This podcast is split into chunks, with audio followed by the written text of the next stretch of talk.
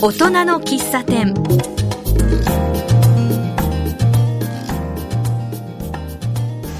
大人の喫茶店。奇数月の第1回は元気なお店訪問をお送りしています。今日のマスターは橋爪徹と塚田康夫の2人がお送りいたします。よろしくお願いします。よろしくお願いします、えー本日は西原自然公園の近くの野菜屋さんの丸勝さんを訪問しました。丸勝さんのご主人ネギさん。一つ今日はよろしくお願いいたします。どうもよろしくお願いします。根岸です。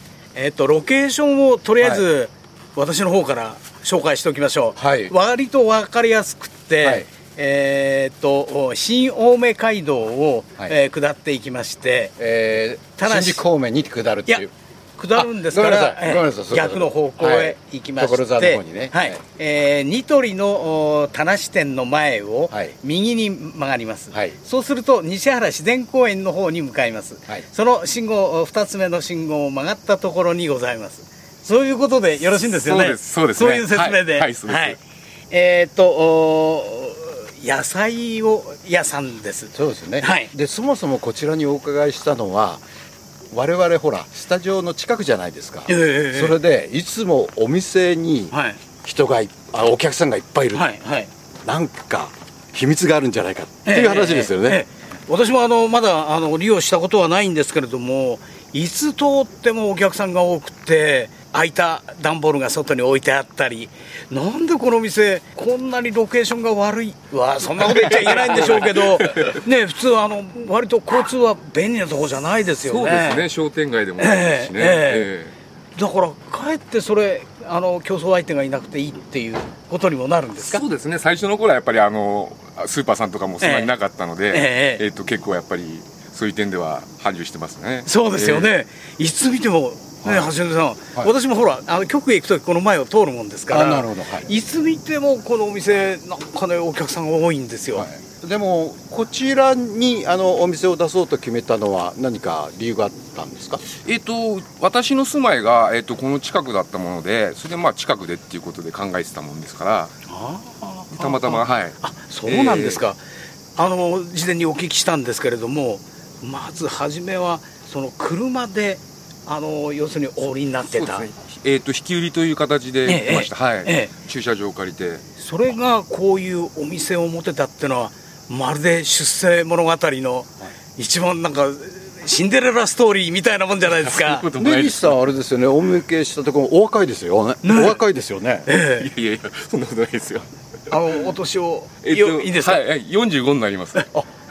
そうなんだ、お若いお作りだから、はいもっともっと若いのかと思いましいやたそれにしろ、ね、自分のお店が一軒持てたって、すごいことじゃないかなと思うんですけど、秘訣をお伺いしましょうそうですよね、い。やどうなんですか？まあた そうなんですかね。たまたま運に恵まれてたというかまあ皆さんのこう、え仲間の助けとかもあったんでここまでなれましたけど、あのロケーション的には、非常に要するにあのバスの便しかないし、田無から来る。そうですねねええそういう面考えたらここら辺のお客さんしかいないであの西原グリーンハイツが近くなんで、はいはい。あそこも出たあの作った時にはかなり不便で、はいはい結構なんか割と特徴のある人が今でもええたくさん住んでらっしゃる、そうですね。なんかユニークな人がいらっしゃるというふうに聞いてるんですけど もうあの辺の方が皆さんお客さんでいらっしゃるんですね。はいはい、あのやっぱりあのグリーンハイツさんですとかあと周りの方々ですとか、ええ。はい、あの近くに都営団地なんかもございますので、ええええ。そういう方々が、ええ結構ご利用になってるうちか来ていただいてます。はい。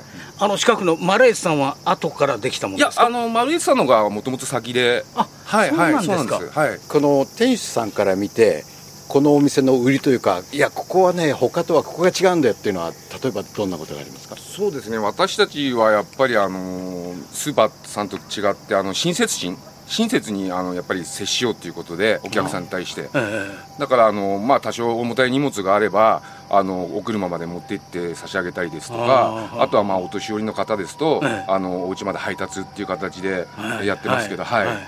やっぱりこの近くもやっぱり、えーお年寄りが増えちゃってるんそうですかね。ですね。結構やっぱりあの高齢の方が多くて、ええ。まあ、野菜特に重たいので、ええ。あのまあ、配達っていう形で、はい。はい。回らせていただいてますけど、ははあ、あの昔と比べて野菜もとにかく種類が多いし。そうですそうですよね、ええ。昔に比べたら、ずいぶんあの今、野菜屋さんって種類が多いし、まあ、私なんかもあのよく家内にあの連れてかれて、あの荷物持ちで行くんですけれども、はい。重たいし、そうなんですよね。大変ですよね。そうなんですよね。え ああなるほど。そこを路面と同じお店が高さですから、はいはいはい。その階段上がったりする必要もないし、はいはいあのエエスカレーターでどっかのスーパーのように降りていく必要もないし、はいはいそういうのもやっぱりお年寄りにとってはいいでしょうね。そうですね、はい。まあ、あと駅前の方で買われるより、まあ、近場で、ね、あの重たいものとか買った方がすぐ持って帰れるとか、うん。はいはい。えその点、やっぱりあの白揃いもうちの方で豊富に扱ってるんで、はい。え。あー。なんかあの先ほど聞いたんですけど仕入れなんかもはい。ヨドバシの新宿までのえ近くまで行かれてそうですね、はい、新宿の市場まで、はい、まで行って、はい、あのこのこの近くにも確か野菜市場みたいなのありましたよね、あそこじゃなくて、新宿まで行く。くそうですね。あの中央卸売市場なのえで、えあのそちらの方がやはりあの品揃えも豊富に揃うんで、ええはいええ。ああどうなんでしょう。あのトラックと比べてこうやっぱりい一軒のお店持つってそれはそれは大変なことなんですか？そうですね。やはりあのうちの方はあの定休作ってないので、ええ。あのなるだけまあお客さん利用していただくために、ええ。あのなるだけ休まないでこう頑張るっつってみんなで、はい、やってるんですよ。そういうこともあります、ええええ日曜日とかもやってるんで。あ。えーでも仕入れって朝早くからですよね。そうですねはい。で朝仕入れて、はい。こちらで、まあ、お店を開いて、はい。でしかも休みがないってことは体調管理やなんかど そうですね。まかああの体だけが丈夫なので。あ はい。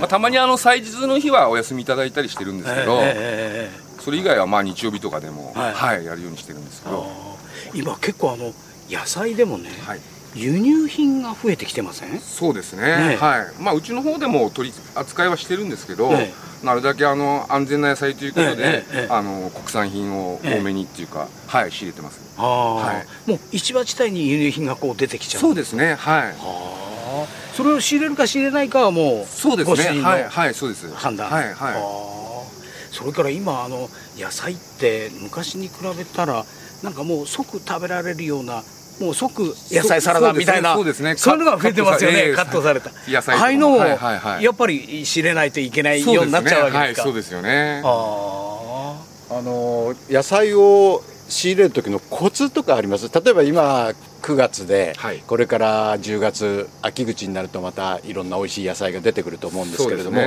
で例えば、えー、ナスをはい。美味しいナスをはこうやって見極めるんだよとかなんかそういうヒントってあります？えー、そうですね、やっぱりあのみ新鮮なものっていうのはもう見た目であのすぐ見てわかるので、やっぱりあの見て美味しそうだなとかって思えば、本当に新鮮な野菜だと思っていただければ、はい、なるほど。あー結構今地元の野菜なんかはどうですか？えっと、うちではちょっとまだ取り扱いはしてないんですけど、そうなんですか、はいはいはい、これにも結構あの地元で農家やってる方がい,、ね。っぱいいらっしゃるし、ええええそうですね。農家のあの店店先っていうかあの、はいはい門とのところに売ってたりしますよね。はいはい、ああいうのを見るとなんかやっぱり地元の野菜なんかもこう安全だし、そうですね。いいのかなと思うんですけど。私の方も取り扱いはしたいんですけどね、ええ。なかなかそういうやっぱ難しいんですか機会もなくて、はいあはい、ー。ええ。やっぱり量の問題だとかそういうことを考えると、ね。定期的に、はいええ入れるとか入れないとか、えええいう問題があると、そうですね。やっぱりはい。安定供給もできないということになるんですかね。そうですよね。それもありますよね一つ。はこの繁盛の一つのおわけというのは先ほどお伺いしたあれですね、えー優しくお客さんに優しく、うん。便利に。そして、はいはい。お休みをしないということみたいですね。ああそうですね、でもそれすごいことですよね大変ですよね。大変ですよね。ええ。はい。それがあったからこそ、車からこのお店が持てたという、本当に出世物語ですね、車の頃からのお客さんで今はお店に通ってこられる方なんていうのいます？あいうんもうかなりっていうか大勢いらっしゃいますね。あそうですか。はい、はい。あの頃外で売ってたのを私は知ってるとか、ええ。ええ。あすごいですね、ええ。はい。よくえ頑張ったもともとあれなんねですか？言われます。ここら辺のお生まれなんですか？えっともともとは違うんですけど、はい、三鷹の方なんですけど、ええええ。それからまああの結婚してこっちの方に越してきて、はいそれからですね。いいとこですよね。そう田無のこの辺ってね。のんびりしてて。ね、そうなんですよね。いや、あの、交通は不便なんですけれども、なんか、みあの、住んでいる皆さん、結構、あの、いい方がたくさんいらして。そうですね。いいお客さんがきっとたくさんいるんだろうと思います。もう本当にお客さん皆さんあの親切な方多くて、えええ うちの方も助かってますはい。あとあのいただいた名刺にお名刺に、はい。野菜ソムリエのいるお店って書いてあるんですけれども、はいはい。この野菜ソムリエっていうのはあのご主人の根岸さんのことですか？あ私じゃなくてあの家内の方なんですよ。はい。奥様？ええ。奥様が野菜ソムリエ、はいはい、もうあの67年ぐらい前にあの、ソムリエっていう、まあ、今ちょっと流行ってますけど、それちょっと流行る前ぐらいに先にと取らしておいて、はいはいはい、まあいろんな野菜の勉強した方が、はい。まあお客さんのためにもなるしということで、ええ。そうなんですか、えあそれも面白いですね。ね。いいですね、ええ。それも多分魅力の一つでしょうね。ね、きっとそうなんでしょうはね。い、ということはいろいろなその野菜の相談にも乗っていただけるってことですよね。そうですね、あの今もレジの方入ってるんですけど、あのこういう食べ方あ教えてとか、これどういうふうにして食べるのとかっていう感じで、あのお客さんから聞かれて、それもまあうちの家内の方があのこういうふうにしたら美味しいよとか、はい。えーこういうふうに食べたら美味しいよっていう感じであそうですか。進めたりとかもしてるんで、後で奥様から一言その夏野菜の美味しい食べ方、夏野菜の美味しい食べ方、美味しいお話を聞いてみましょう。ちょっと一言お聞きしたいですよね、はい。じゃあ行ってみましょうか、はいあのご主人よろしいですか、はい、よろしくお願いします。すみません。じゃあそのままあ、大丈夫です。野菜ソムリエだそうです。なんかあの夏野菜の美味しい食べ方をちょっと教えていただけます？えっ、と今だったらこの野菜をこんな風にして食べるととてもあの体にもいいし美味しいですよっていうようなお話ってありませんか？夏野菜そうめんかぼちゃとかはどうでしょうかねはい。そうめんかぼちゃね。はいあそれは今お店に置いてありますかあのこちらに黄色いちょっとかぼちゃっぽいものなんですけど輪切りにして輪切りにして、えー、45分ちょっと茹でてもらってだから手でほぐしてこの前なんかテテテレビでやってましたよね。ええやってましたえええええええそうめんかぼちゃ。そうめんのように細く糸に糸状にして食べるんですかそうですね。そうそうそうなるんですよ。あそうなるんですか、ちょっとドレッシングかけたりしたりとか。ああ、うん。夏にはさっぱりとして美味しいですよ。ああの体には体にはどういうあの効果があるんですか？なんかあの夏バテに効くとかなんかそういうのはあるんですか？ビタミンがでですかそうです。ビタミンはやっぱりかぼちゃなんで多いですよね。はい。はいはい。あとはだからあの。まあ、さっぱりした感じで食べられるっていうのでああ夏でもこう美味しく食べられるっていうまあ、夏だとかなり食欲が落ちるんですけど、ね。あのさっぱりした感じで食が進むというか、えありがとご主人の奥さんでいらっしゃいました。はい。ありがとうございました。あり。がとうございました、えっ、とここが本店でもう一軒法屋の方にお店があるんですね。え。そうですね。あのもともとちょっと大きめでやってたんですけど、ええあの移転になってしまって、ええ今あのうち私の母親が一人で、はいあの切り盛りというかまあ趣味程度なんですけどやってますはいはい。あそうですか。今後たくさんこうお店が、えーできていけばよろしいですね。そうですね。はいはい、本当今日はありがとうございました。ありがとうございました元気なお店、マルカツさんを紹介いたしました。はいありがとうございます。ありがとうございます。すいません。今週2軒目のお店は、場所的に言いますと、ニトリ田無店の前、東京日産田無西原店の隣にあります、サイクルショップ、ハマーズさんを、橋爪、塚本、塚田の3人のマスターで訪問しました。スポーツ自転車屋さんです。えー店長の浜野さんにお話を伺います。浜野さんよろしくお願いします。あ、ハマーズ浜野です。よろしくお願いします。昔風で言いますと、高級自転車屋さん。そんな風に紹介してよろしいでしょうか？何をもって高級と見るのかっていうものもあるんですけど、ええどちらかというと正直普通のお店で売っている、はい。まあ極端な話スポーツ車でも今で言ったらちょっといいなってやっぱ20万ぐらいはいっちゃうんですけど、それが高いのかどうかって話になった場合、えそこまでの感覚ではええ。高級ではなくて、ええ。安心と安全を求めていくとその金額になっちゃったっていうのが基本なんですね。例えばカーボンの自転車今、まあ、出てきてますけど進化して量産が可能になって安くなって20万円。なるほど。はい。っていうところ。でそれをなんだろうお金の話になると基本的にはやっぱり難しいんですよ。うん。例えばママチャリを欲しい人にいやママチャリダメだよなんてつもりは全然ないですし、うん。ただ物の値段っていうのは必ず理由があるんですね、うん。そうですよね例えばじゃあブリヂストンさん、はい。パナソニックさん宮田さんが自分のところの国産メーカーとしてママチャリを出した時にはい。どうしても安全性耐久性、うん。そういうのを求めていくわけですね、はい。はいでそのカタログのラインナップを見るとじゃあ何があるのかって言ったら安い自転車が乗せられないんですよ。うん。うん。それはやはりメーカーとして存続するためにもやっぱりトラブルは起こせない。でうんお客様がやっぱり怪我するわけにもいかないとなると、はい。もう2万円3万円っていうのを作れないんですね。あでもあるじゃんと。あはい。下手すると6000円とかで売ってるじゃん、えじゃあそれはじゃあ6000円のと3万円で売ってるのは一緒なのですかって言ったら正直自分たちで修理してたレベルでも全然違うんです。あなるあ例えばもうやっぱりもう耐久性がまず全然違いますね。うん。1年以内に壊れるっていうのってもう物としておかしいんですよ。はい。あでなんでもマーチャリがそれが成立しちゃってるかっていうと余分余分なものが何もついてないじゃないですかギアがないとか、ね。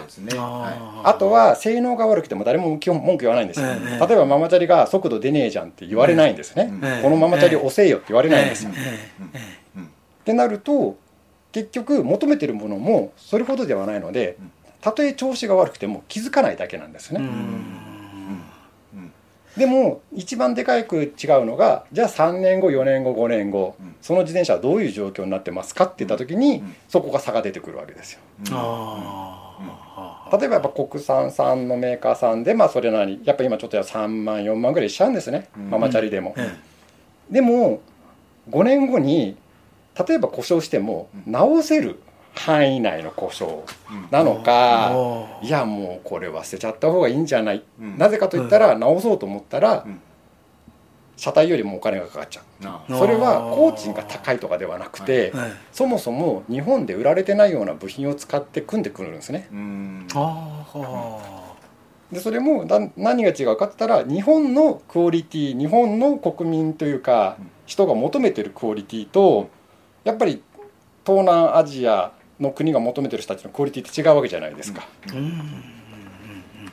向こうがえー。安くていいわけではなくて物価に合わせたものを作っていかなきゃメーカーはいけないわけですよ。はい。うんうん。でもだから日本で安いものを作れるんですけどそれに対する品質とかクオリティがじゃあ日本の人は満足していただけるんですか？とか、うん。安全基準とか通るんですか？って言った時にそのグレードちょっと無理ですね。と、はは。それを日本でおもうメーカーが名前を付けて売るわけにはちょっと厳しいですよね、ですよね。あこれ以上下げたらもうお客様に提供して自分たちのものとしてさあの提供できるクオリティはたの保てませんよってことですよね。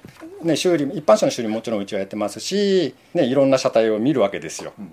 ただその時の壊れ方が、極端な話5年前10年前に見なかった壊れ方の自転車がいっぱい来るんですね。例えば後ろのホイールがバラバラになっちゃう。なぜかといったらやっぱりホイールとかそういうスポークとか一つ一つの部品のクオリティを下げて安くしたか結果持たないでましてや製造する時に例えばそういうホイールって本来は技術職なんですよ。うん。はい。あんなね針金でバランス取って強度出さなきゃいけないわけですから、はい。でも技術職イコールお金かかるってことなので、はい。そこのコストを下げない限り全ては落ちないわけですよ、はい。そうするとやっぱり現地生産現地組み立て、ってなるとやっぱりその自転車に関係ない人が組んでる確率も高いわけですよね。なるほどね。あ例えば6000円のママチャリがありますと。はいじゃあ部品いくつ使ってるんですか？って時に1個あたりの金額したら販売価格としてびっくりの値段にしかならないんですよ。そうでしょうね、えはい。はい、東南アジアの方がねはい。その例えば6000円以上のものはもう買えないよというような状況があるかもしれない。でもはい。それは置いといて日本のことを考えると、はい。もう少しあのそれよりもお金を出そうと思えば出せるわけじゃないか。要するにその買う人のね意識というか買う人の知識というか、今おっしゃったようなことをそれに関して言えば、日本の技術力が高すぎて皆さん日本で買うものの製品安心しきってるだけだと思いますね。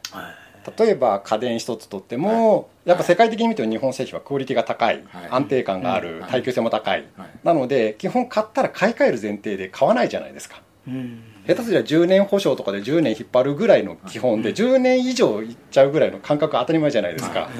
それを全てにものにうん。やっちゃった場合自転車だと特にダメなんですね。あでそこで最大で一番違うのは例えばシマノさんとか日本の企業が世界的に強かったりしますけど、絶対的な数で見た場合日本の自転車業界って車みたいな勢いで世界には全然進出してないんですよ。海外に行った場合、まあ車、はい。あとはまあブリヂストンなタイヤとか、はいはいそういったものは世界的にすごい有名ですけど、じゃあ自転車メーカーさんが世界に出てるかっつったらほぼ出てない。ああ台湾のジャイアントさんなんかは随分世界的に出てるじゃないですか。例えばジャイアントさんあとはメリダさんこの2社が世界まあ大体6割から7割のパーセンテージを持ってる、あああってなると例えばジャイアントさん、はい。例えばメリダさんがは、例えばアメリカのメーカーヨーロッパのメーカはい。ーの自転車を作ってるんですね、うん。だから出荷台数としてはええ世界でほぼ占めちゃう。それ今のお話ってどちらかというと普段使いのそのママチャリやなんかのではないですよね。スポーツ。スポーツ。ただレース。普段使いのママチャリのパーセンテージのことを考えちゃうと、はい。日本ぐらいなんですね、まあ、中国とかそういうとこもあるかもしれないですけはい。はい。ど例えば海外アメリはカい。行った時に自転車がアホみたいに走ってるっていう光景はないんですよ。ああ確かにそうですね。日やっぱ本のように。お国柄がやっぱ出るので、はい。そうするとママチャリイコール自転車ではないんですよね認識としては、ってなるとやっぱメインの販売台数はそこではないはずなんです、はい。やっぱお客さんとしてはもうある種のこだわりのある人が多いんですか？まあ基本的にはうちは普通に自転車屋なので、え自転車、はい。これはもうママチャリも自転車だし、えロードレーサーマウンテンバイクみんな自転車なんですね、えでもともと自分は車屋さんでメカニックやってまして、基本機械がやっぱり好きなのでなんか、ね、その機械、ね、触って生きていけるのってなんだろう？って言った時にまあ、車屋さんにいた時にちょうど自転車もやり始めて、まあ、自転車面白いじゃんと。え。昔自転車乗った時に自転車すげえって思ったのが部品が徹底的に共通化されてるんですね。でしかもグレードも部品のクオリティを上げることによってグレードを変えることができるのではい。うん。いくらの自転車だろうとかけた分だけの性能は絶対返ってくるんですよ。ただ財電性としてベースがしっかりしてるっていうのはありますけど。はい。は買って終わりじゃなくてす成長もできるし、は必ず結果もついてくるっていうのはすごい面白いんですよね。うんはい。でも逆に言ったらシンプルなだけにちょっとしたことが性能に影響出るわけですよ。はいはいはい。ごまかすところがとっても少ないんですね。うん。いってなるとやっぱりコストっていうのはシンプルなだけにしっかりかけないとそこが例えば10個しかない性能を上げる要素のうちの1個がダメにしちゃうとそれか台無しにしちゃうか。ううんん。例えば車とかバイクみたいに性能以上のエンジン自分が使い切れないエンジンパワーとかって基本持て余してるじゃないですか。うん。はいってなるとちょっとしたロスって気づかないんですよ。あね。例えば、はいまあ、普通の車買っても今時100馬力だナンバーあるわけじゃないですか、はい。あれ使い切ってる人なんかほとんどいないわけですよね。まあ法律的にもね。厳しいですし 例えばコーナー曲がるんでも、はい。このこの車とかバイクはこれ、まあ、80キロで曲がれるぜって言っても、はい。そんなおっかないからできないわみたいな、アクセルなんか上げたらこう危ないじゃんみたいな感じなんですけど、自転車ももちろん速度出れば危ないんですが、はい。たださっき言ったみたいに性能って何なのって言った時に、同じ人が同じように乗ってちょっとでも遠くに行ける。うん。っていうのが性能。はい。っていうことは同じ人が同じペースでやったらより楽に同じ時間であればついちゃうわけですよ。うん。例えば新宿まで今まで1時間半かかってました。はい。それが例えば極端な話まあ極論ですけどはい。1時間でついちゃうっていうのが自転車の性能なんですね。うん。はいはい。もうレースとか関係ないんですよ。はい。で逆に1時間半でここまで行けた人がじゃあ何かしたらって言ったら1時間半でもっと遠くまで行けるわけですよ。はい。もう楽しいじゃないですかそうしたら。そういうのが要は部品とのクオリティでできてるってことまでが分かってないのかなっていう動けばいいじゃんじゃないんですよね。はもともとの存在意義がいかに楽に前に進んでやろうかっていうのが自転車の存在価値って言ったらおかしいですけど、はい。はいただママチャリとかの文化が日本は強すぎるのでそこがちょっとごっちゃになっちゃってる。ギア付きレースしだから多分レースするわけじゃないからっていうのは多分そういうことなんですよね、うん。うん。なるほど。はい。じゃなくて自転車に求めてるものは改めて戻って考えてもらった時にやっぱり楽しく乗りたいでも自転車を選んでるってことは楽しいっていうのの内容がやっぱり楽に遠くに行きたいわけじゃないですか。うん。はそれはレース要素なんですよ。い。は おーレース。なのでやっぱそういうスペックがないとそれが実現できない。でも皆さんそれはレースするわけじゃないからってちょっとでも手頃な手頃な。分かるんですけど、はい。それに伴って性能もきっちり落ちてますから、そうするとやっぱ夢が実現しにくくなっていくわけですよね。うんでもそのラインがじゃあどうなのって言った時が今ちょっと難しくて例えばギアがついてますっていう段階で多分いろいろ見てます。うちも安いのがあったら売りたいです。うん。でも売って2年安心できるなって思えるのは5万以下には基本ないですね。ああなるほどね。はい。もうそれは5万以下がダメなんじゃなくて怖いレベルなんですよ。うん。でやっぱり修理してても修理の内容を見ててもここ壊れるんだっていう壊れ方するんですね。ああなるほどね。だから基本的にはそれが先ほど言ったように自転車って大きく違うところそんなにないのでついてる部品でほぼ決まっちゃうんですよ。うん。うん。値段も。はい。はい。なので大体見るとあこの自転車はここ壊れるよね。あああ分かっちゃうんですね。わかりますよね。あそうですか。えもうほぼ初めに決まっちゃうんですね。えああとは一番もっと違うのがじゃあ例えばあとはやっぱり、せっかく買った自転車長持ちさせたいじゃないですか、はい。はい。でも値段ってそこなので値段が耐久性なんですよ。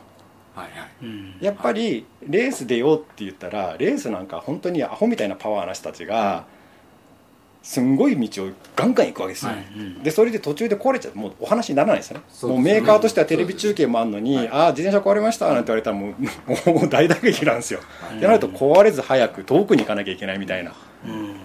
ていうのを実現させてるのがレースなので耐久性もおのずと上がってるんですよね、はい。で見栄えも良くなきゃいけないので分かりやすく言うと錆びにくいです。ああなるほどね。はい。はい。なるほだそういう自転車においてはレースするできるっていうのは耐久性見た目から、うん。要はデメリットをどんどんなくしていくことなんですよね、どうん。ただレースするにはもう今やっぱ相場も上がっちゃってるので今3桁超えちゃってるんですよ。うん。100を。ああなるほどねさすがにそれははいみんなに俺も勧めはしないです、はい。うんしはい。やっぱりプロプロプロじゃなくてアマチュアとして遊ぶんでもそれが必要なのかって言ったら正直いらないと思います、なんでかって言ったらやっぱり乗り心地とかも脚力とかうん。そういうのに合わせて変えてますんで高ければ速いっていうのは一理あるんですけどじゃあ乗りやすいのって言ったらまたちょっと違う話になるんですね、えーサイクルショップハマーズさんに訪問しました今度ぜひあの覆面あの座談会で、えー自転車業界を切るという。俺が言ってるのバレバレじゃないですか。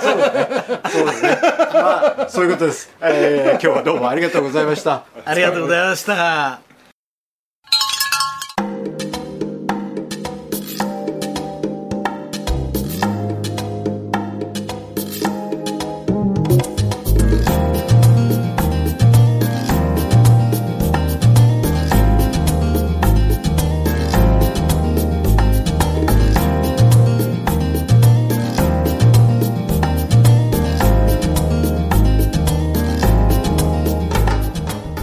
次回は一体どんなお客様をお迎えしてどんなお店を訪問するのでしょうか。皆さんもぜひお話を聞きにお越しください。お待ちしています。